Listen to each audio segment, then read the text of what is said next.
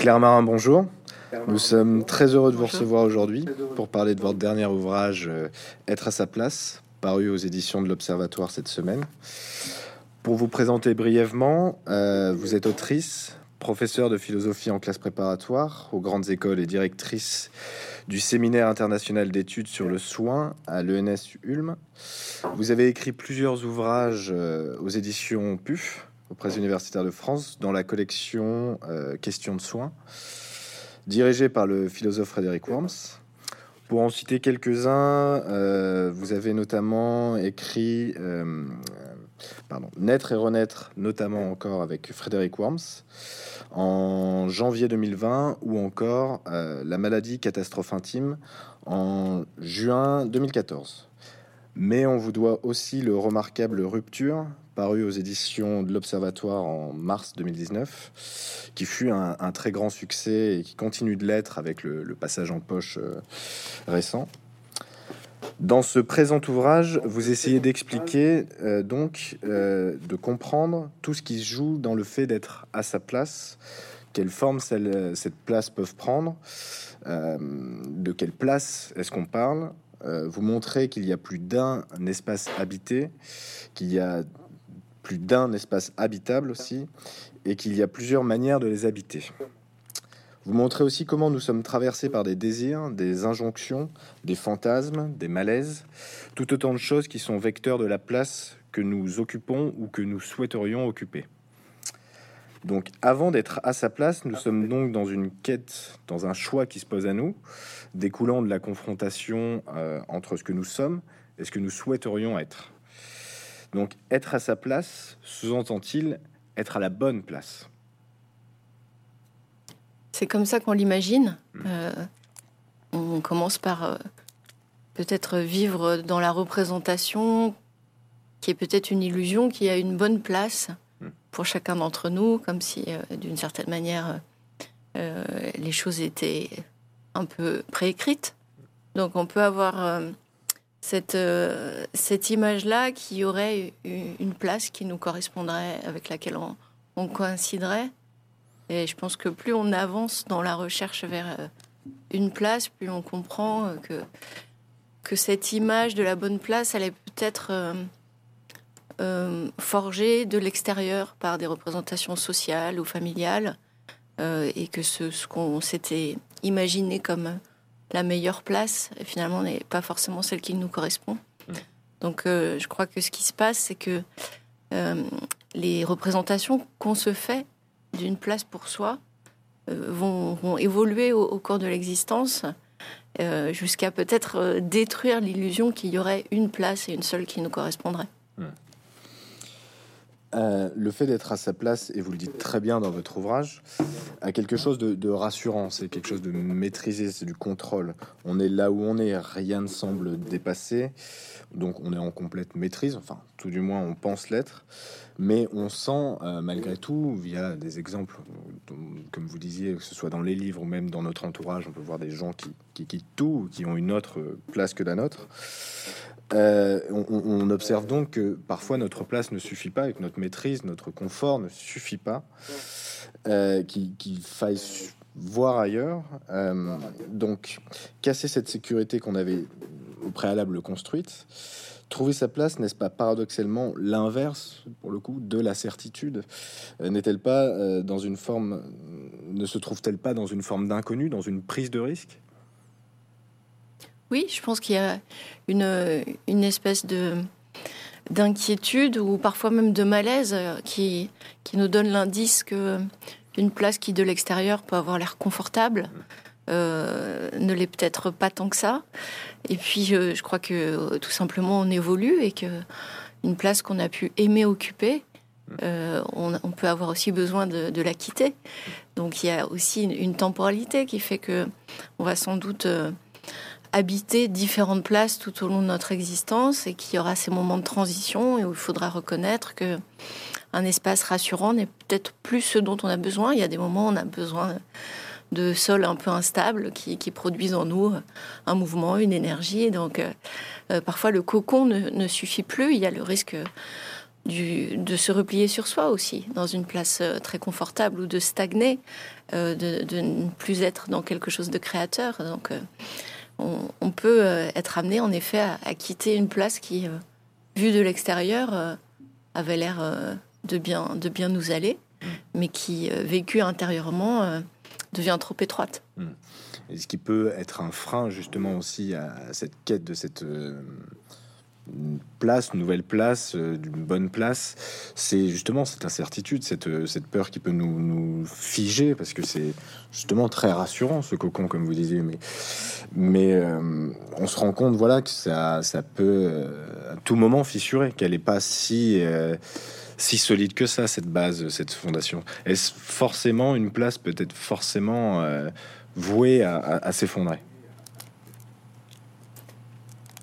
Je ne sais pas si euh, elle, s'effondre nécessairement, parce que l'image est quand même très inquiétante, mais euh, euh, peut-être qu'elle elle, se transforme, tout mm. simplement.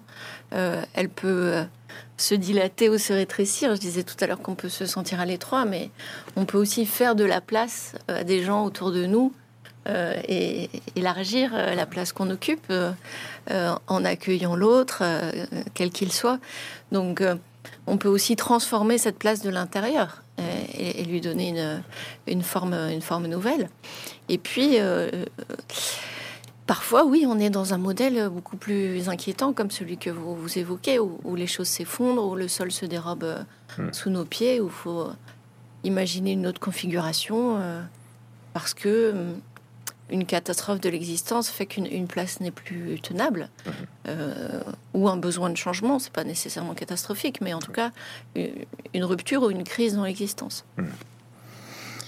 Alors, est-il possible d'être à sa, à sa place, pardon, de trouver sa place dans une société qui semble nous, nous, condamner à, une place qu'elle aura prédéfinie pour nous? Comment trouver ces repères? Est-ce vraiment possible de trouver ces repères? Quand on voit tout, tout euh, que ce soit des reproductions sociales ou qu'on nous dise de bien rester à notre place, euh, est-ce que c'est vraiment possible de, trouver une vraie place là-dedans? C'est vrai qu'on peut euh, peut-être se sentir un peu contraint d'occuper une place qui préexiste. Et en ce sens, on peut avoir l'impression qu'on va être un peu obligé de, de se contorsionner pour rentrer dedans, de faire beaucoup de compromis, peut-être même d'amputer euh, dans notre existence des choses importantes. Euh, encore une fois, comme je viens de le dire, je pense que euh, une, place, ça se travaille aussi de l'intérieur et que on peut commencer par être un peu contraint d'occuper une certaine place, et puis après exercer cette place professionnelle ou ou vivre cette place affective d'une manière très personnelle, très singulière. Euh, et, surtout, je crois qu'il ne faut pas être prisonnier de la métaphore spatiale de la place. C'est-à-dire, je crois que c'est surtout euh, une activité et une manière d'être. Et en ce sens, on peut être créateur ou créatif, y compris dans une place que tout le monde a déjà occupée. C'est-à-dire, il y a mille façons, par exemple, d'être parent ou mille façons d'exercer un même métier. moi, je suis enseignante. Euh, chacun sa manière d'être enseignant et il y a des parts de créativité qu'on peut euh, insérer dans des cadres qui sont déjà très clairement définis par l'institution, par la société. Donc le fait d'occuper une place qui a déjà existé, parfois même d'y être contraint par euh, des nécessités matérielles, par un parcours qu'on choisit pas toujours, n'empêche pas par la suite d'inventer la manière dont on habite cette, cette place. Mmh. Euh, on se rend compte que pour être soi, euh, c'est présent dans tout l'ouvrage, c'est euh, ce mouvement. être à sa place nécessite du mouvement, que ce soit intérieur, que ce soit extérieur, que le lieu, qui est un endroit fixe, figé, euh, peut contraindre, peut exclure, euh, peut exclure le soi. Je pense euh, notamment à, c'est parce que votre ouvrage m'a fait, vous le citez aussi quelquefois, m'a fait penser à une chambre à soi, une pièce bien à soi de, Virginia Woolf, où l'écrivaine, à un moment donné du livre, se voit exclue de la pelouse de, de l'université d'Oxbridge, car elle est interdite aux femmes. Donc là, on voit bien que le, lieu, l'espace fixe, l'exclut elle. Euh, mais toujours dans le même ouvrage, elle nous explique euh, qu'avoir un lieu à soi, une chambre à soi, euh, est un, endroit immobile, pour, le coup, lui permet de se penser femme. elle s'approprie ce lieu, et cette appropriation de ce lieu fixe lui permet de se penser, de lui trouver au moins un début de place. L'immobilité permet-elle donc aussi de trouver notre place ou n'est-ce que provisoire dans l'attente du mouvement futur? Alors, il y, a, plusieurs euh, choses en fait dans votre question. Il y a d'une part, euh, euh, je crois que c'est peut-être pas tant l'immobilité, mais l'idée d'un espace où on peut être soit librement, mhm. et je ne sais pas si c'est le fait d'être immobile, mais c'est l'espèce de sérénité qu'on a dans un lieu où on ne craint pas euh, d'être euh, écarté ou euh, d'être renvoyé, mhm. d'être expulsé, etc. Cette idée-là, pour beaucoup d'entre nous qui sommes assez chanceux, l'idée d'être tranquille dans un lieu, mhm. on l'interroge assez peu. Mhm. parce qu'on on ne sait pas ce que c'est que d'être dans un espace avec la crainte constante d'en être délogé, parfois très violemment, parfois de manière humiliante. Donc, pour beaucoup d'entre nous, cette expérience, elle est finalement euh, assez abstraite parce que nous sommes privilégiés euh, matériellement et aussi socialement, parce qu'il y a beaucoup d'endroits où nous pouvons être sans, craindre euh, d'en être renvoyés. donc, je dirais que c'est ce qu'elle trouve, il me semble, dans cet espace, c'est moins l'immobilité qu'une certaine sécurité, une mmh. certaine légitimité à, rester dans cet espace-là. Et cette question, elle est, elle est toujours très contemporaine. On sait que dans l'espace public, euh, euh, les femmes ou certaines minorités ne se sentent pas toujours euh, ni en sécurité, ni les bienvenues. Donc ça reste une, question importante de savoir quels sont les, lieux qui nous accueillent et qui nous accueillent pour, pour y faire quoi? Hmm. C'est-à-dire que dans l'exemple de cette chambre, il y a aussi l'idée d'une activité Hmm. qu'on peut faire euh, et qu'on ne pourrait pas faire ailleurs parce que l'époque, parce que les préjugés sur ce que les femmes sont censées faire ou ne pas faire, hmm. etc. Donc là, il y a aussi l'idée d'être à l'abri des regards et de hmm. pouvoir faire enfin ce que dans d'autres lieux on nous reprocherait de faire. Euh, euh, parce que ce serait bien prétentieux pour une femme que d'écrire. Donc il y a tous ces éléments-là à la fois. Donc votre idée d'immobilité, je la relirais comme presque un sentiment intérieur de, calme ou de tranquillité, euh, euh, de, sérénité, au sens où on n'est pas constamment dans cette inquiétude ou cette incertitude de, euh, de pouvoir. C'est aussi une question d'avoir du temps en réalité. Hein. C'est d'avoir un temps à soi tout autant qu'un espace à soi ici. On n'est pas dans l'inquiétude de l'interruption. Justement aussi, quand on être à sa place, c'est trouver une place, choisir une place. Euh, c'est aussi bah, ce mouvement. Du coup, on quitte une place peut-être pour une autre. Et, dans, dans le cas de, ce changement de place, euh, est-il possible euh, d'avoir une, de créer une affirmation de soi sans euh, reconnaissance, parce qu'on sent qu'il y a, on a besoin de la reconnaissance des, de, la nouvelle classe ou la nouvelle place qu'on essaie de, trouver. Est-il possible à un moment donné de se soustraire à, l'autre pour essayer de, se penser soi Ou faut-il nécessairement avoir la justification de l'acte de, trouver sa place ou d'être euh, dans cette nouvelle place? Euh, Peut-on vraiment réellement se soustraire à cette reconnaissance-là je crois qu'on en a besoin? Je crois que là, il y a quand même un rapport euh, dialectique euh, au sens où j'ai besoin que l'autre reconnaisse ma légitimité euh, dans cette nouvelle place. et ça fait partie du fait d'avoir une place, précisément, de, l'avoir acceptée, reconnue, valorisée par le, regard ou le, jugement des autres. Donc, je pense qu'on l'occupe jamais tout à fait.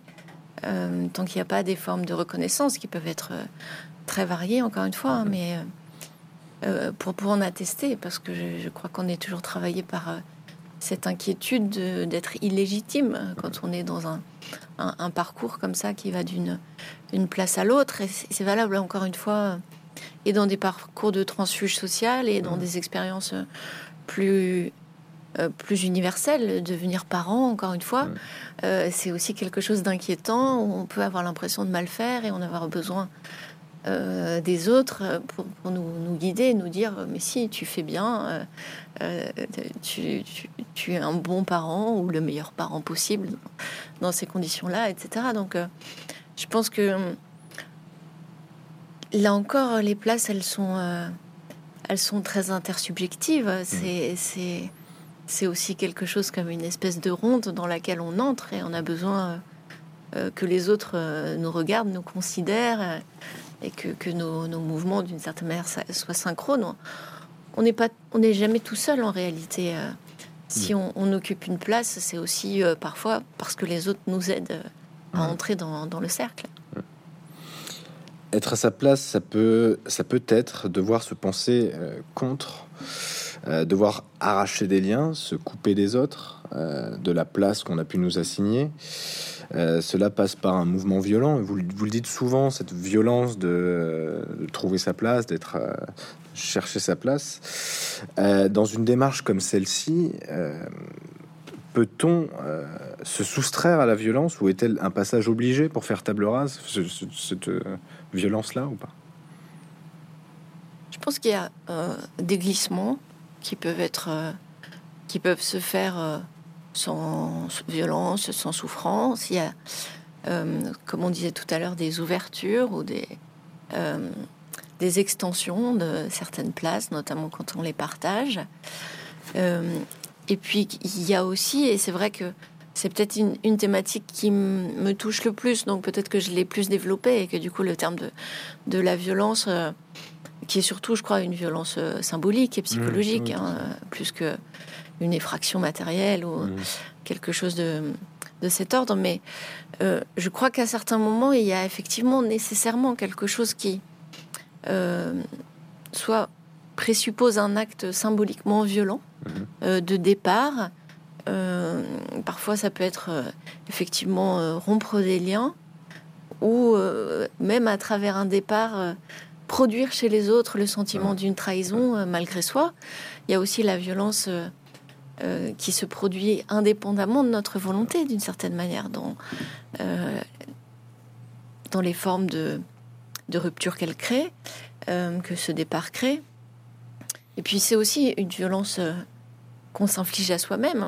On l'a dit tout à l'heure, c'est pas facile de, de, partir sans savoir si on va vraiment réussir à atteindre la place qu'on imagine. Parfois même, on part sans savoir vraiment quelle est notre place. On part simplement parce que le malaise qu'on éprouve est insupportable et on trouve la, la place dans, son chemin. Mhm. Euh, c'est Didier Iribon qui dit bien qu'il croit partir pour euh, euh, un malaise qui serait lié à son homosexualité et puis qui se rend compte au fur et à mesure que finalement le malaise c'était plutôt que son, son aspiration, c'était d'appartenir à une autre classe sociale, de devenir un intellectuel, et donc de, rompre avec euh, son milieu d'origine. Donc, il se peut parfois qu'on qu'on parte euh, pour une fausse place, hmm. mais que ce départ nous permette euh, en chemin de trouver celle qu'en réalité on cherchait. Il y a peut-être aussi des jeux inconscients qui se, se, font en nous autour de ces représentations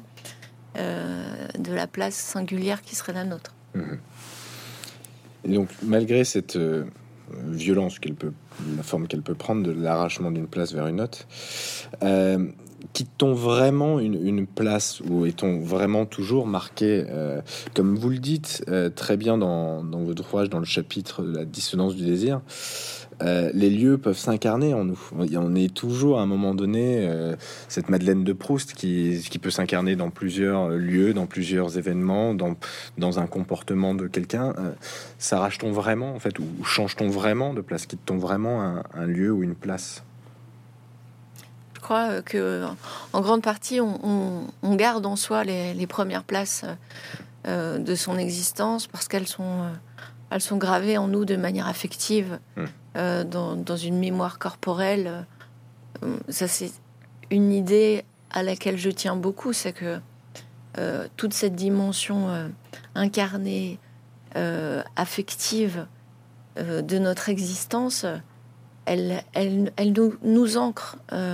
Peut-être que il y a quand même quelque chose de l'ordre de, de ces premières expériences qui, qui sont inscrites en nous et qui, sans être nécessairement des schémas qui nous inscrivent dans une répétition inévitable, etc. Euh, c'est aussi l'éveil de la conscience qui se fait dans ces espaces, euh, dans ce type de relation, mhm. dans ce type de langage, euh, de manifestation des affects. Donc ça, je, crois que c'est difficile de radicalement l'arracher mhm. de nous-mêmes. Je crois que ça reste et que, en ce sens, même quand on est dans une toute nouvelle place, il reste quelque chose de ces affects, ces joies, ces plaisirs premiers. Et euh, on retrouve cette idée chez Annie Ernaux qui, qui dit bien que les plaisirs populaires, les joies de l'enfance euh, qui étaient liées à un milieu assez modeste, restent la représentation euh, de joie et de plaisir, même des, décennies plus tard. Donc, effectivement, dans le chapitre sur la dissonance du désir, je me suis posé la question de savoir dans quelle mesure on en trouvait des échos aussi dans notre vie amoureuse. Mmh et pourquoi peut-être à certains moments de l'existence, on retourne vers des, des figures amoureuses qui peuvent sembler dissonantes au regard du lieu qu'on a atteint euh, socialement. Oui, tout à fait. Euh, idée qu'on retrouve par exemple dans le dans Connemara, hein, puisque euh, de Nicolas Mathieu, Hélène revient vers l'amour de jeunesse. Il y a peut-être quelque chose comme ça, comme une marque indélébile de, des premiers moments, des premiers émois, de la, manière dont l'amour nous a d'abord touché touchés. Et peut-être que effectivement, on peut y revenir, ou en tout cas qu'on en garde, je sais, j'en suis sûre, une mémoire très vive. Donc cette place-là, affective, je crois qu'elle perdure en nous. D'accord.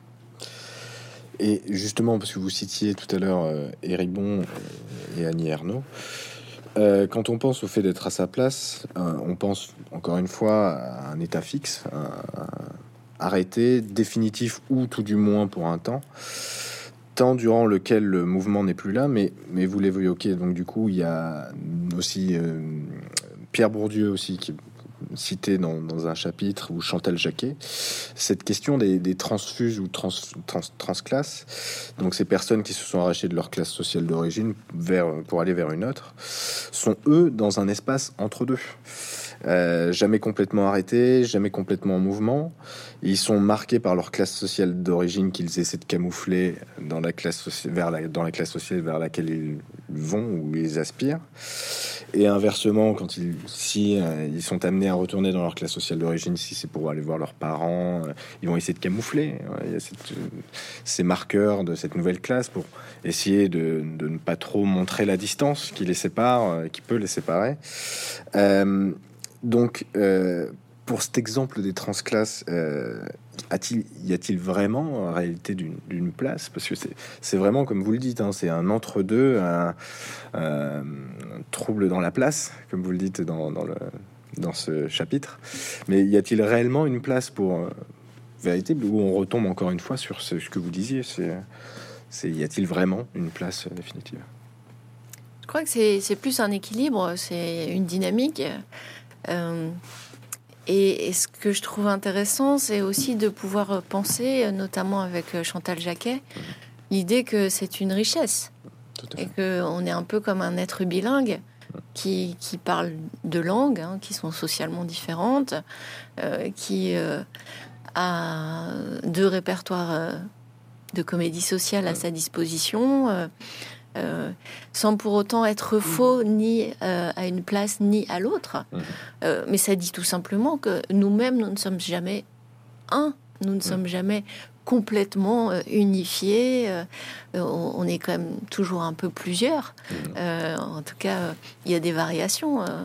on le sait, on le sait quand même depuis un moment que l'unité du, du sujet est avant tout construite et qu'intérieurement il y a quand même des, oscillations, hein, ne serait-ce qu'affectives, psychologiques. Donc, euh, d'une certaine manière, euh, le fait d'appartenir à deux espaces sociaux et euh, de pouvoir aller de, l'un à l'autre on peut, on a beaucoup parlé de, de, trahison, de déloyauté, de, de souffrance, de déchirement, mm. ce qui effectivement existe. Mm-hmm. il ne s'agit pas de le nier. Mais il me semble qu'on interroge aussi maintenant l'idée que ça peut être aussi quelque chose d'assez joyeux de changer d'espace, de parler de type de langage, euh, de profiter à la fois des, plaisirs euh, d'un espace social et, d'un autre. Euh, c'est la question que, je me pose et que j'ai pas complètement résolue, mais j'aime bien l'idée qu'il n'y a pas nécessairement une souffrance qui dure ou un déchirement qui nous traverse.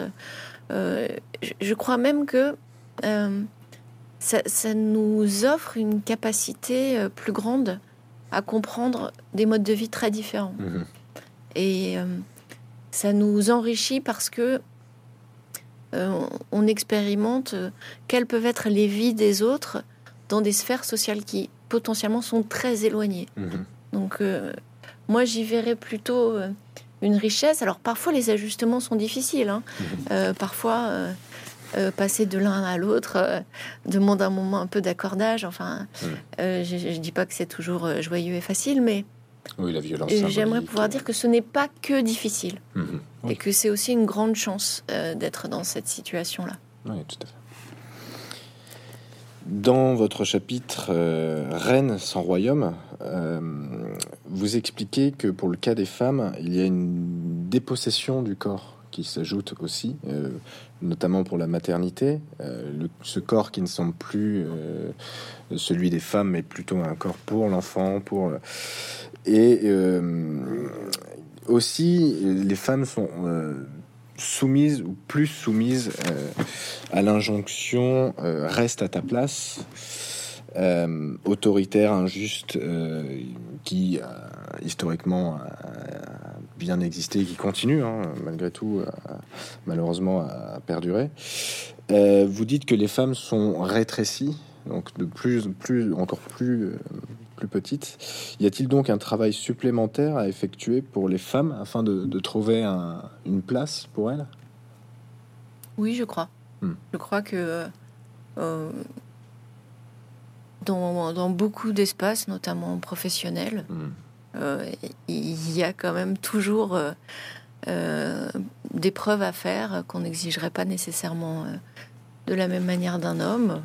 Je crois que tout simplement le fait qu'il n'y ait pas une égalité des salaires, c'est déjà mhm. la preuve qu'il faut en faire plus pour arriver au salaire qu'un homme obtiendra. Enfin, c'est on n'a presque même pas besoin d'argumenter. C'est pas que je veux pas répondre à ah votre question, c'est que le nombre de preuves et, d'évidences, de témoignages incessants, quel que soit le parcours de la femme en question, euh, quelles que soient ses aspirations professionnelles, euh, c'est tellement récurrent, c'est tellement lassant d'ailleurs, euh, que, je, crois effectivement que quoi qu'il arrive, on demandera à une femme d'être plus irréprochable qu'un homme et d'être peut-être meilleur pour être à la même place que lui. Mm-hmm. Euh, parfois, le, fait de changer de, place, euh, d'être euh, en mouvement, comme on le disait tout à l'heure, c'est-à-dire que ça peut avoir un impact sur les autres, ça peut être mal vu ou pas mal vu, mais ça peut créer une, fissure ou un trouble chez, l'autre. On, le regarde parfois d'un mauvais oeil, mais pourquoi, alors à ce point, le fait de changer de place peut-il autant déranger? Parce qu'il interroge en fait, mm. il interroge en miroir. C'est-à-dire si moi je pars de cette place qui a l'air tellement confortable, mm. qui est celle que tous mes amis occupent depuis si longtemps ou que mes parents ont toujours occupé, mon départ les questionne en fait. Mm-hmm. Euh, tout d'un coup, ce qui semblait euh, justement euh, ininterrogé, ce qui semblait aller de soi, ce qui avait la force de l'évidence et, et, de l'habitude aussi, devient un peu plus incertain euh, tout d'un coup si, si quelqu'un le quitte. Mhm. Euh, soit on va un peu renier cette personne qui est complètement fou mhm. euh, de la quitter. C'est inconscient, on va le regretter. Enfin voilà, on entend tous ces discours, mais tu es sûr, mais pourquoi, etc. Mais ça peut aussi créer en nous, tout d'un coup, une, espèce de, faille, de fissure, comme vous disiez. Mmh. C'est-à-dire, tout d'un coup, je, peux être amené à m'interroger sur cette place que, l'autre a décidé de, de, quitter. Est-ce qu'elle est finalement euh, si désirable que ça euh, Qu'est-ce qu'on peut vouloir d'autre?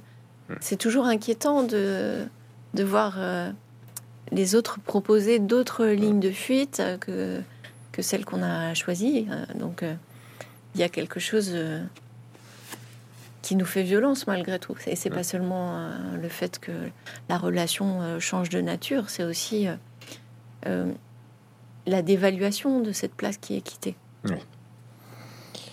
Euh, vous choisir donc une place et, pour répondre, à, ça, répond un peu à, ce que vous ce que vous venez de dire. C'est ça peut se traduire comme une forme de, désobéissance face à, un système en, place ou qui souhaiterait nous cantonner ou même euh, à des habitudes, comme vous disiez, euh, qu'on peut avoir, que ce soit la, reproduction sociale ou ces choses-là. C'est une, une, forme de désobéissance. pour le dire autrement choisir sa place, est-ce que ce serait choisir de désobéir? C'est une manière de désobéir, ouais, mm. tout à fait. Euh, c'est déjà une manière d'affirmer sa voix euh, personnelle, euh, de, contester ce qu'on avait prévu pour nous, mm-hmm.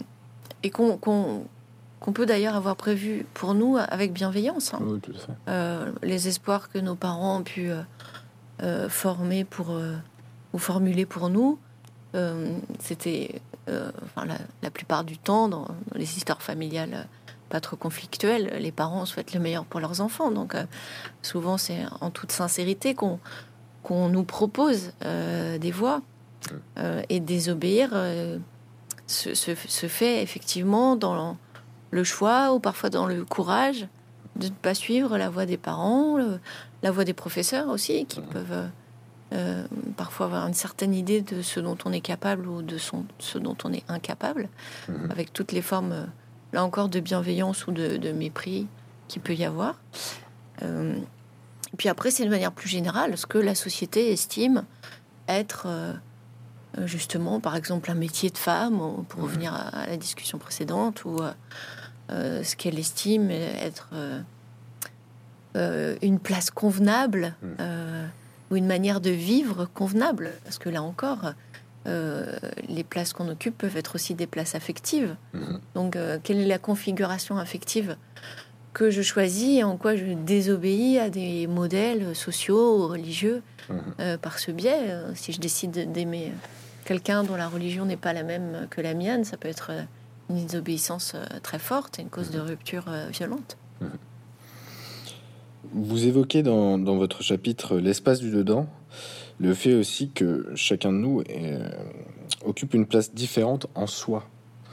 Euh, comment cette place joue-t-elle un rôle dans notre rapport euh, à l'autre, qui lui peut se situer dans une place différente en soi? C'est-à-dire comment, quelles conséquences aussi ces différences de place en soi peuvent-elles créer du coup dans ce rapport à l'autre?